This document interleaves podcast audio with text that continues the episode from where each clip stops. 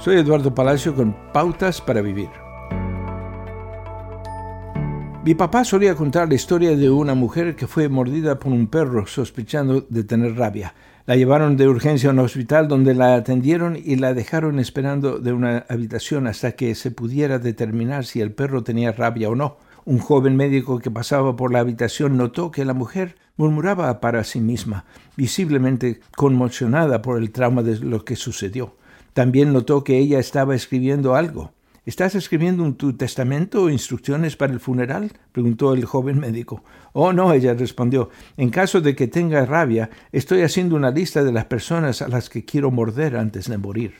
Solíamos hablar del dulce sabor de la venganza, pero en realidad no hay nada dulce en la amargura de la venganza.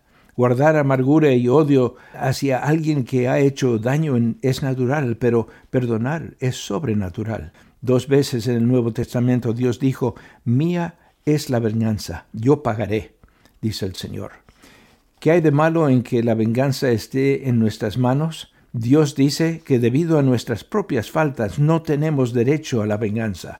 Él hará justicia sin, sin nuestra ayuda. Cuando usted pone en las manos de Dios, el al ofensor realmente puede confiar en que Dios hará el trabajo. Libérese hoy de la carga de la amargura y asegúrese de que se haga justicia perfecta, entregando a Dios a la persona que le ha hecho daño. Acaba de escuchar a Eduardo Palacio con Pautas para Vivir, un ministerio de Guidelines International. Permita que esta estación de radio sepa cómo el programa le ha ayudado. Acompáñenos en la próxima emisión de Pautas para Vivir. Gracias por su sintonía.